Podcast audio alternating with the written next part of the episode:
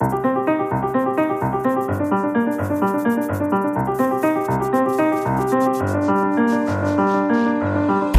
Nesta edição de Paz da República vamos andar à volta de uma palavra que começa a ficar gasta, o consenso ou consensos. Mais adiante, se sobrar tempo, regressamos às declarações de Durão Barroso sobre o Tribunal Constitucional Português. Antes desses temas centrais, como é hábito, temos as escolhas dos pares. Maria Luz Rodrigues hum, decidiu trazer para este momento inicial a questão dos rankings, as listas que classificam as escolas. São listas que fazem a seriação das escolas com base nas notas obtidas pelos alunos nos exames nacionais. Na ausência de programas mais rigorosos e mais sérios de avaliação de escolas, estes rankings têm servido, no fundo, para uma avaliação uh, das escolas. Uh, é uma avaliação que todos consideram que é grosseira, que é imprecisa, que lhe falta rigor, que não é suficiente, mas ainda assim continuam-se a investir imensos recursos na elaboração destes rankings e continua-se a fazer uma divulgação como se de facto se tratasse de uma coisa séria. E creio que há um propósito é... nessa. Eu creio que há... o principal argumento é que é uma informação muito importante para as famílias poderem escolher. E isto é uma ilusão. Eh, é uma ilusão que engana as famílias e que engana os cidadãos no geral. Porque o que tem acontecido, o que hoje nós sabemos, é que os rankings têm servido, sobretudo, para as escolas selecionarem os alunos e sofisticaram muito os meios de escolha dos melhores alunos. E a prazo vai afastando mais as escolas, as escolas têm a possibilidade e que se orientam para selecionar os alunos vão ficando mesmo com os melhores alunos e aquelas escolas que não fazem essas escolhas recebem todos os outros. E, portanto, eh, no fundo, não são as famílias que eh, eh, eh, passam a ter melhores condições e mais informação para escolher, são as escolas que passam a poder ter um instrumento para usarem taticamente uh, na captação dos melhores alunos e, portanto, naquilo que é o trabalho mais fácil da educação. Os melhores alunos não são os que dão mais trabalho às escolas, pelo contrário. Depois, há um outro caminho que estes rankings estão a permitir que se faça, que é o da condenação das escolas públicas, uma avaliação sumária do trabalho das escolas públicas, que são nestes rankings tratadas como as piores, como com pior performance, menos eficientes, com, com, com piores resultados. E isso não corresponde uh, à verdade e tem permitido designadamente a este governo discriminar positivamente as escolas privadas facilitar-lhes uh, o financiamento, uh, facilitar-lhes as modalidades de autonomia, no exato momento em que retira todos esses, uh, todas essas prerrogativas, todas essas possibilidades às escolas públicas que têm visto, de facto, diminuir os recursos, têm visto, de facto, diminuir a autonomia e as condições para melhorar o seu trabalho, enquanto, paralelamente, o governo usa os rankings de uma forma, de uma forma totalmente abusiva, veja-se o guião do Estado, que usa de uma forma um, claríssima o argumento dos rankings para uh, privilegiar as escolas privadas. E esta oposição, escolas públicas, escolas privadas, é uma oposição que não interessa ao país. O nosso sistema tem uma diversidade que tem sido saudável, uma, uma, uma diversidade que tem permitido algumas inovações no, no, sistema educativo e estar a alimentar uma oposição que é, de um certo ponto, uh, muito artificial, porque as escolas públicas fazem um trabalho diferente das escolas privadas, apenas para responder aos interesses de algumas famílias e aos interesses dos colégios fazendo que seja o Estado a pagar uh, essas uh, escolhas e essas, uh, essas instituições, a mim parece-me que não é uma, um, um, caminho para aquilo que necessitamos de fazer em educação. Faz sair completamente da agenda as questões que nós temos relacionadas com o abandono precoce, com a necessidade de qualificar os adultos. Isso sai completamente da agenda e o que fica é uma discussão sobre se as escolas públicas são melhores que as escolas privadas. As escolas operam em contextos completamente diferentes e os rankings comparam aquilo que é incomparável, não se pode comparar estas uh, realidades. Com, uh, repare, no primeiro ciclo, então, a situação atinge o absurdo, porque a grelha de classificação varia entre 0 e 5, então tem milhares de escolas a serem classificadas, um, ou, melhor, seriadas, com base em diferenças que são 2,1, 2,01, 2,02. Quem é que põe as mãos no fogo por estas diferenças? Quem é que diz que uma escola que obteve uma classificação média de 3 3,13, por exemplo, é melhor do que uma escola que obteve 3,12. Não, não é possível, não discrimina, não distingue. A própria classificação, a grelha de classificação, não permite distinguir, não permite fazer aquilo que se faz, que é aquela seriação. E é, atinge o absurdo no caso do primeiro ciclo. Luís Amado, decidiu trazer para este primeiro momento de, de conversa o combate ao desemprego jovem. O tema juntou os líderes europeus em Paris esta semana. É um tema já antigo no debate europeu e um tema onde não tem havido muita eficácia. Sim, precisamente por isso gostava de chamar a atenção para a necessidade de uh, alterar as políticas que têm sido seguidas neste domínio, precisamente porque eles, uh, uh, porque essas medidas que têm sido adotadas não têm produzido os efeitos necessários. O desemprego jovem é um dos problemas mais sérios com que a Europa se confronta. A Europa está a sair de uma situação de recessão económica muito prolongada, dois anos de recessão económica, destruição de emprego e eh, seguramente se as gerações mais novas não conseguirem encontrar oportunidades de trabalho uh, e uh, se tiverem que sair da Europa ou dos seus respectivos países para poderem procurar oportunidades de trabalho, é naturalmente a economia europeia que é posta em causa estruturalmente no médio e no longo prazo. E é nessa perspectiva que o investimento que é feito na formação dos jovens europeus nas suas universidades, nas suas escolas, não ser aproveitado devidamente constitui um dos problemas mais sérios para o futuro da Europa. Em sociedades como a sociedade portuguesa, com economias também em cavada e prolongada recessão, o problema é particularmente acutilante, precisamente porque tem havido algum desleixo, do meu ponto de vista, na atenção ao problema do emprego jovem e esse apoio europeu para a implementação de programas ativos de criação de emprego eh, para as gerações eh, mais eh, jovens é absolutamente determinante. Vamos ver o que é que, em concreto, em 2014 e em 2015 se pode eh, prever das decisões uh, tomadas em Paris. Em 2013 foi muito frágil. O processo de intervenção a nível europeu no estímulo às empresas e às organizações para recrutarem jovens em estágios que pudessem criar as bases para elas próprias se poderem uh, afirmar no mercado de trabalho mais tarde foi muito débil, uh, como se tem visto pelos dados do emprego, e é nessa, nessa perspectiva também que, com alguma expectativa, avalio os resultados das reuniões eh, de Paris desta semana. É um problema onde também se pode ver uma Europa desigual e onde os países decisores eh, não sentem tanto esse problema, porque a Alemanha tem, por exemplo, esta altura 7,5% de desemprego jovem, enquanto que no outro extremo temos a Grécia com 56%, Portugal tem, esta altura, 37%, Espanha também é muito afetada. Eh, não se vê aqui também alguma desigualdade na forma como esta crise... Por isso, precisamente por isso é preciso que, a nível europeu, Uh, haja uh, formas de compensação relativamente aos efeitos mais nefastos dos programas de ajustamento. Uh, as economias do Sul estão a fazer um programa de ajustamento para corrigirem os seus desequilíbrios, mas para corrigirem o desequilíbrio da zona euro. Se de facto a zona euro se pretende afirmar como uma zona monetária perfeita, ela pressupõe necessariamente correção desses desequilíbrios e, nessa perspectiva, o trabalho que vem sendo feito de correção desses desequilíbrios na Europa do Sul tem que ser compensado por intervenções do centro que permitam eh, que os aspectos mais nefastos dos eh, programas de ajustamento que estão em curso sejam corrigidos através de iniciativas, de algum voluntarismo político e nessa frente tem sido muito tímida a reação que, a nível europeu, as instituições europeias têm assumido relativamente a esta matéria. O programa de 2013 arrastou-se durante muito tempo até começar a ser implementado e o que é um facto é que eh, estas gerações estão a ser fortemente penalizadas, as suas expectativas estão a ser muitíssimo frustradas relativamente ao seu futuro, relativamente à comparação que estabelecem, aliás, com o que foi a vida dos seus pais, das gerações mais velhas, e há um problema latente de uh, enquadramento para o futuro das novas gerações na Europa que se, que se começa a tornar um problema político europeu muito sério. É nesse contexto que penso que toda a reflexão e, mais do que isso, toda a ação no sentido de corrigir alguns destes problemas é absolutamente inadiável. Fica por aqui esta primeira parte de Paz da República. Regressamos já daqui a pouco com os temas centrais.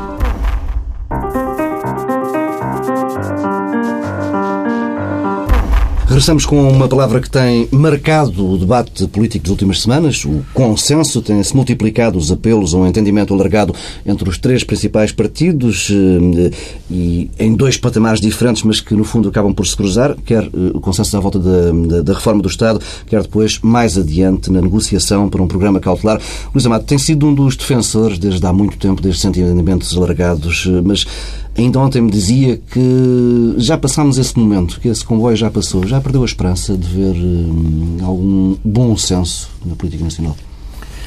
Bom, de facto, há, há, muito tempo que eu entendo que, perante a gravidade da crise que nós estamos a viver, só um forte compromisso entre os principais partidos poderiam, eventualmente, eh, ter eh, sustido os aspectos mais uh, gravosos da crise a primeira vez que defendi a necessidade de um consenso alargado foi logo em janeiro de 2010, precisamente face aos desenvolvimentos previsíveis da crise internacional e, em particular, do seu impacto na Europa e em países com mais uh, dificuldades, como é o nosso caso.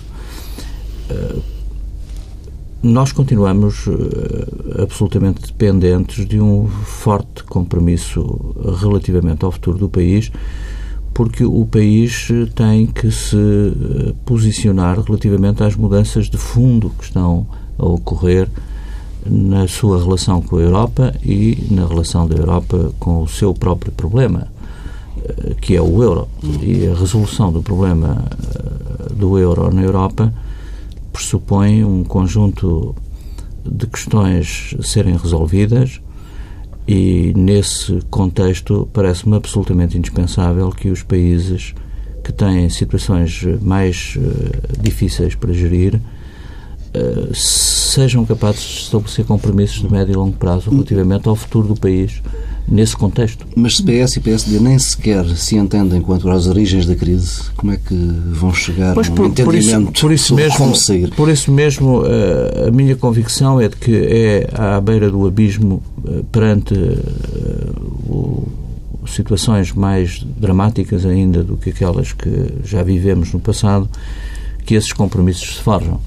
Quando a situação for de tal forma insustentável que nos seja imposto um compromisso uh, no sentido de as principais forças políticas se entenderem sobre um rumo para o país, eu penso que esse compromisso pode acontecer. Mas não vejo na atual conjuntura, face aos desenvolvimentos que todo este processo político tem tido nos últimos anos, pela forma como o posicionamento dos dois principais partidos perante a crise se definiu logo no seu início com uma forte polarização ideológica relativamente uh, às visões que os dois partidos tinham para os principais problemas com que o país se confrontava, designadamente na frente do Estado, mas também na frente da economia. Uh, a partir do momento em que essa polarização ideológica foi marcando o ritmo da governação, por um lado, e o desenvolvimento das eh, posições da oposição, por outro, a solução de compromissos ao centro tornou-se mais difícil. O facto de haver uma maioria e eh, de uma coligação que tem condições para garantir a estabilidade governativa e dessa maioria ter aqui e ali ao longo destes dois anos ter uh, provocado sobressaltos constantes relativamente à sua própria capacidade de consenso e de entendimento interno também dificultou qualquer uh, esforço de consenso da parte da oposição e, em particular, do Partido Socialista. Era muito difícil para qualquer direção do Partido Socialista, fosse ela qual fosse, no contexto de divisões internas tão acentuadas, marcadamente políticas e eh, aqui e ali até ideológicas, uhum. entre os principais parceiros da coligação, o Partido Socialista chegar-se à frente e colocar-se numa posição muito favorável ao estabelecimento de um compromisso de médio e longo prazo. a dinâmica dos acontecimentos ao longo destes últimos meses, naturalmente, deixa mais inquietação relativamente à forma como no futuro nos possamos vir a entender relativamente ao que tem que ser o país no futuro, no contexto uh, da União Europeia e no contexto, em particular, de uma União Monetária reforçada que uh, as decisões dos próximos meses na Europa uh, forçarão. Maria Rodrigues, é razoável o que está a ser pedido ao Partido Socialista? Não, não é razoável. Não é mesmo nada razoável. É uma bandeira em que o Governo parece agora apostado, mas que verdadeiramente não quer porque faz uh, tudo ao contrário daquilo que era suposto e que era necessário ser, uh, ser feito. Uh, ao contrário do Luís Amado, eu acho que não é à beira do precipício e do abismo que se faz um acordo. Eu acho que o acordo, o compromisso, um acordo necessita de tempo e necessita de espaço de reserva.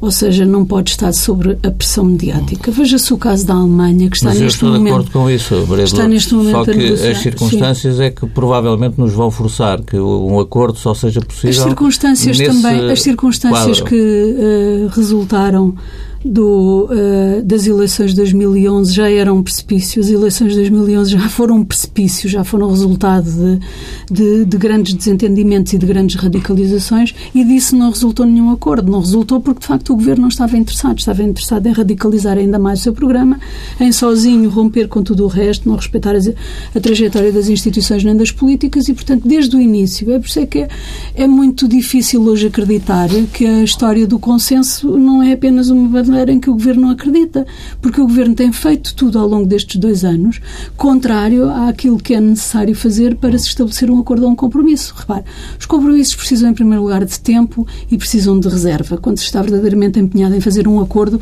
não se está a discutir na praça pública e dá-se tempo à reflexão que é absolutamente necessário. Veja, estava a referir o exemplo do governo alemão, que está há vários meses a negociar um acordo para a, a, a governação do país e fazem, dão-se todo o tempo, já vão vários meses e continuam a negociar e não o fazem sob pressão da agenda mediática, estão a fazê-lo com a maior reserva, respeitando eventualmente todos os pontos sobre os quais uh, é necessário uh, estabelecer o acordo.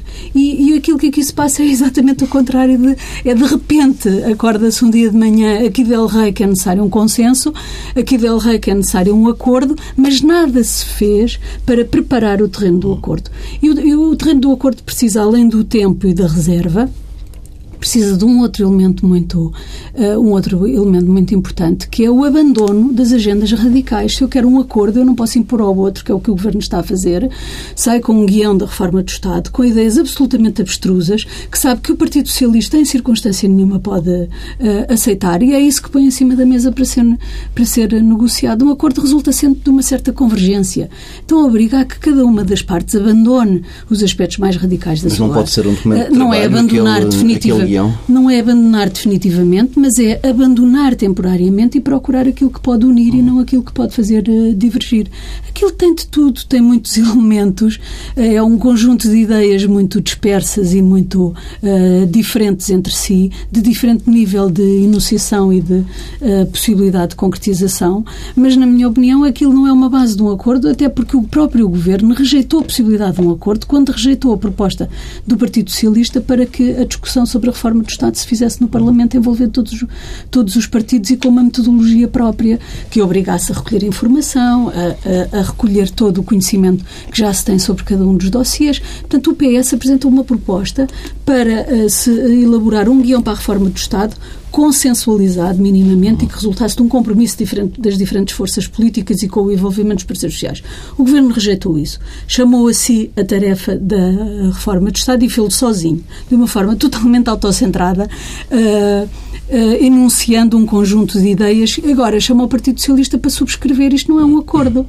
Isto é um pedido de submissão e de abandono da própria identidade do Partido Socialista.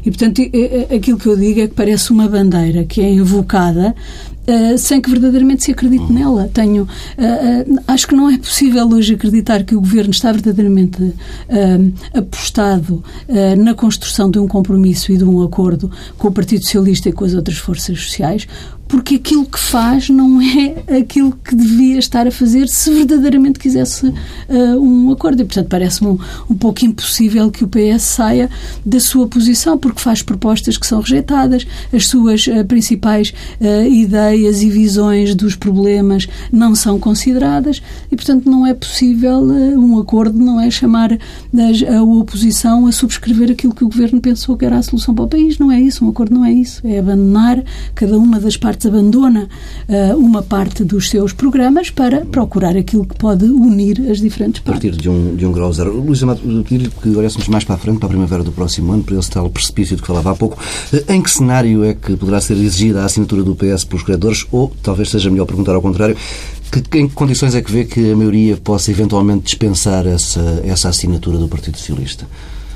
Depende da natureza do programa que uh, venha a ser negociado para manter uh, o acesso aos mercados uh, financeiros no futuro do país. Não tenho hoje dados que me permitam exatamente avaliar que tipo de acordo, que tipo de programa é uhum. é que pode vir a ser imposto. Se for uma simples linha, vamos ver também muito o que se vai passar com a Irlanda, porque o que vier a ser o programa da Irlanda se é que a Irlanda vai precisar de um programa. Está numa ver, condição francamente melhor que a nossa. Uh, poderemos avaliar melhor em que condições é que essa, em que essa negociação pode vir a decorrer. Agora, parece-me absolutamente necessário ter em consideração que o processo de ajustamento da economia portuguesa e do país vai continuar depois de junho de 2014. Não tenhamos ilusões sobre isso.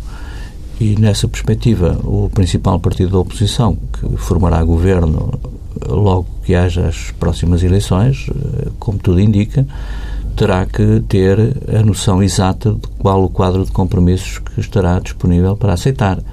E por isso mesmo entendo que nesse processo de negociação o Partido Socialista tem que naturalmente acompanhá-lo. Não sei se haverá um quadro de imposição como houve no passado relativamente a, a, um programa que é um programa, apesar de tudo, de curto prazo, é um programa, as linhas de crédito que estão previstas são de um ano, renováveis por seis meses mais seis meses, cabem por isso no mandato da atual maioria e, portanto, pode nem tão pouco ser necessário que o Partido Socialista se vincule a um qualquer compromisso de um programa cautelar, depende também muito da evolução da situação dos mercados relativamente aos juros da dívida portuguesa durante os próximos meses.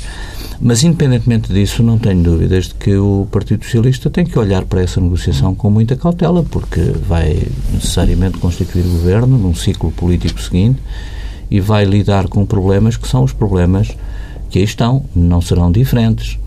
Seguramente não serão diferentes.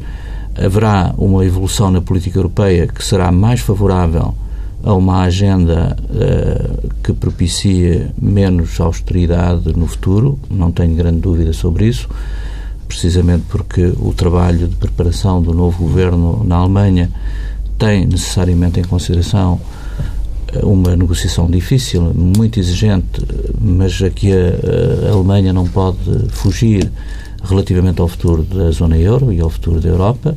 Acredito por isso que o compromisso, a plataforma eh, de governo da Alemanha integre uma visão diferente do reajustamento da economia europeia e em que as variáveis relativas ao crescimento e à criação de emprego hum. estejam mais na agenda do novo governo alemão do que tiveram no governo até agora em funções. E nessa perspectiva é possível encarar o futuro de um programa uh, de transição uh, no ajustamento do, da situação portuguesa mais uh, bondoso do que aquele que nós conhecemos, mas não tenhamos ilusões, o processo de ajustamento vai continuar e, nessa perspectiva, creio que o principal partido da oposição, como todos os partidos da oposição, responsavelmente, tem que acompanhar esse processo com particular uh, cuidado. Vê que se possa estabelecer uma fronteira como aquela que foi apontada pelo Ministro Rui Machete dos 4,5% para separar o segundo resgate de um programa cautelar?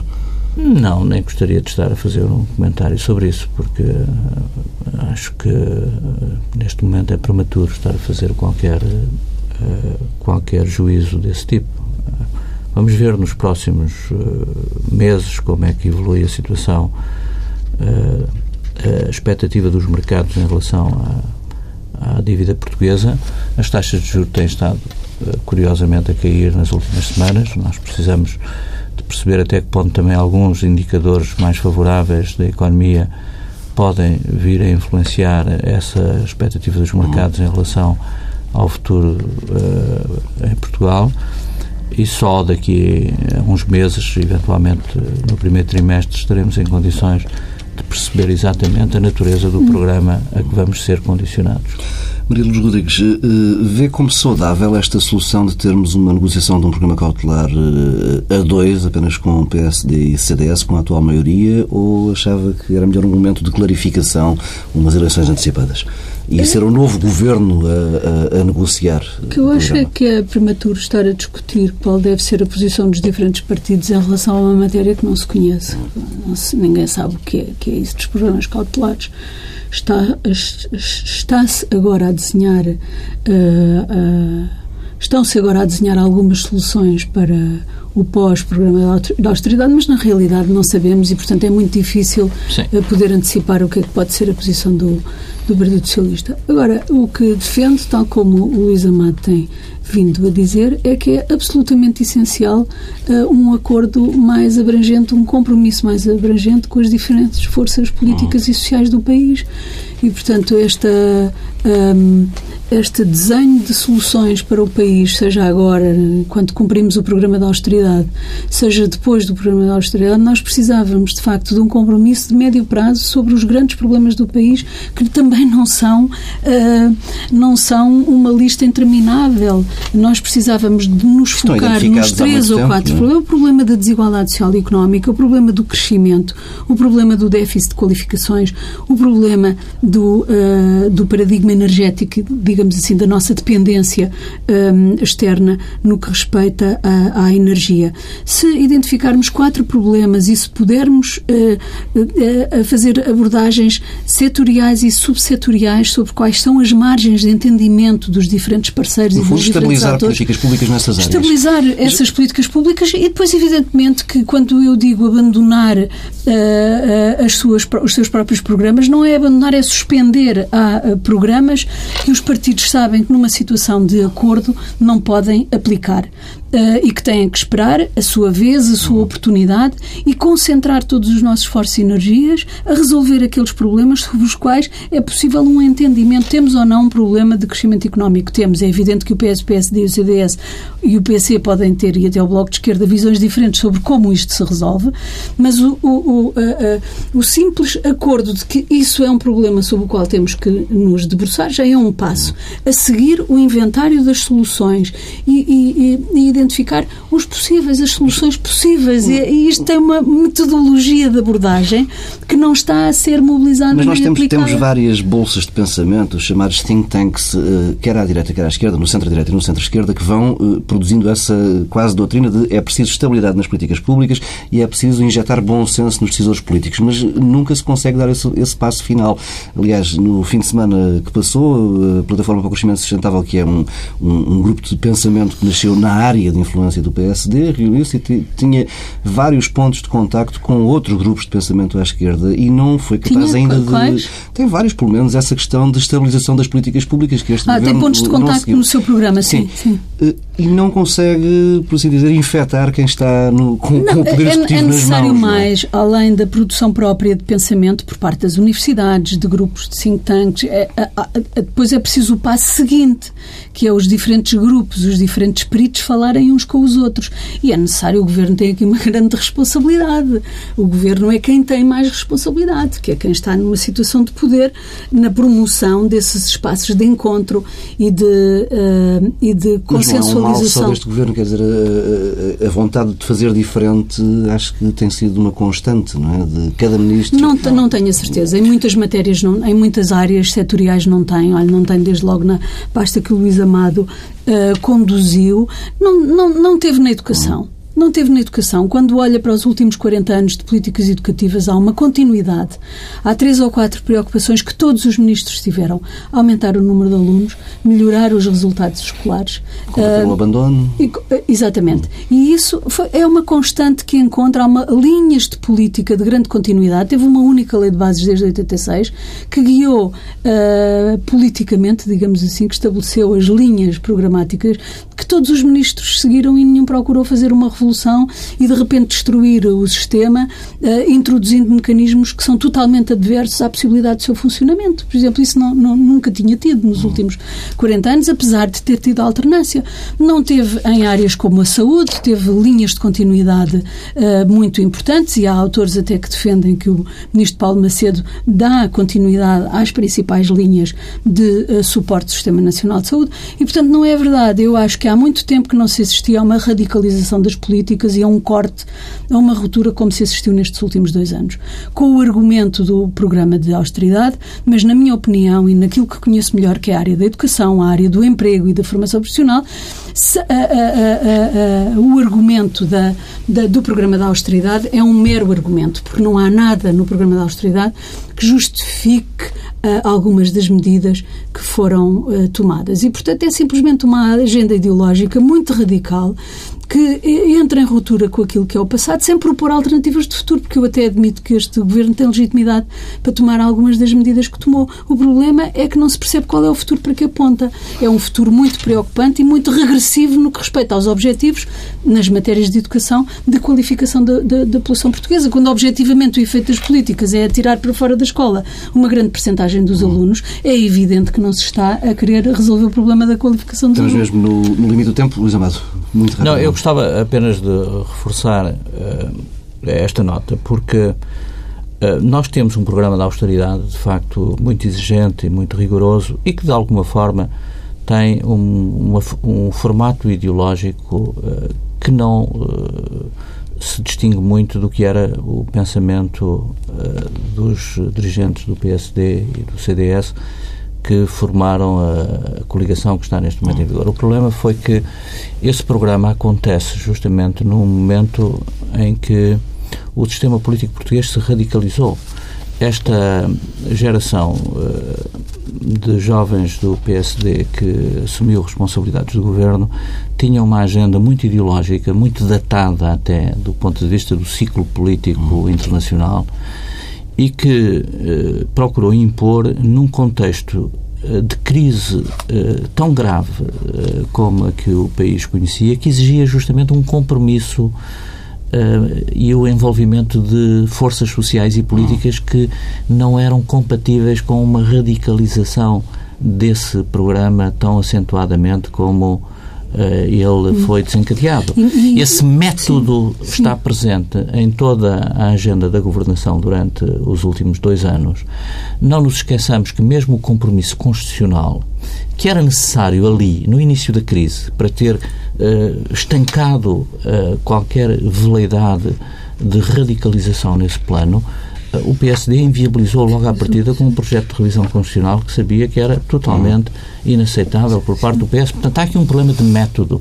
E eu creio que uh, nós estamos a entrar numa fase em que é preciso revisitar os fundamentos desta divergência estrutural acentuada e perigosa em que a elite política ou partidária do país entrou. Porque nós estamos a fazer isto, estamos num processo de divergência entre os principais atores políticos no exato momento em que precisávamos estar num processo de convergência e de coesão. Veja-se o que a Alemanha está a fazer, como há pouco a Maria de Lourdes sublinhou. Estão há sete, há sete semanas a negociar um governo na base justamente de um compromisso. Estão a abdicar das suas propostas mais identitárias. A suspendê-las, não é? A suspendê-las para outro ciclo político, outro ciclo eleitoral que se abra no futuro, mas em nome de um compromisso que garanta a estabilidade necessária para o país. Era isso que nós precisávamos ter feito há três anos atrás. Estaríamos melhor do que estamos hoje, mas é isso que vamos precisar de fazer, provavelmente, no próximo ano ou daqui a dois anos, sob pena de destruirmos definitivamente o país. Temos mesmo de parar esta segunda parte. Regressamos daqui a pouco com sugestões de leitura.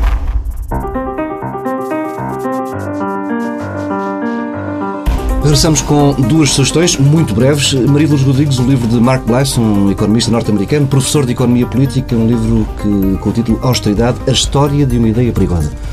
É um, é um livro muito interessante, a ideia, a tese básica deste autor, que expõe longamente promenorizadamente no livro, com uh, preocupações muito pedagógicas, é que os programas de austeridade nos têm sido apresentados em países como Portugal, como o nosso, uh, como visando corrigir uh, um problema de excesso de dívida pública. O que ele vem tentar demonstrar é que o problema da dívida não é apenas de excesso de dívida pública, é sobretudo de excesso de dívida privada que foi transformada em dívida pública, colocando os cidadãos destes países numa situação em que estão a pagar pagar, digamos assim, a fazer sacrifícios para pagar a dívida pública e a dívida privada, o que coloca um problema de equilíbrio, de proporcionalidade e até de equidade na repartição destes sacrifícios e na repartição dos custos, digamos assim, uh, do pagamento destas, uh, destas dívidas. E isso é muito evidente no caso de, de, de, Portugal, isso é muito evidente a aplicação desta tese. Luís Amado, não é um livro, são várias edições da Fundação Francisco Manuel dos Santos. Eu fui convidado esta semana para o lançamento da revista, não pude estar presente, mas precisamente porque a recebi e uh, pude folhear, uh, gostava de aproveitar a oportunidade do lançamento da revista apenas para enaltecer o trabalho editorial que tem sido desenvolvido, independentemente da linha que tem sido adotada, uh, de divulgação de um conjunto de ensaios, de estudo dos problemas principais com que a sociedade portuguesa se confronta e enaltecer esse trabalho, precisamente porque acho que estamos num momento da vida do país em que todo o trabalho de estudo sobre os grandes problemas nacionais é uma exigência coletiva e as instituições que o podem e que têm recursos e meios para o poderem fazer são sem dúvida bem-vindas a esse trabalho. Fica por aqui esta edição de Paz da República. Regressamos na próxima semana, à mesma hora.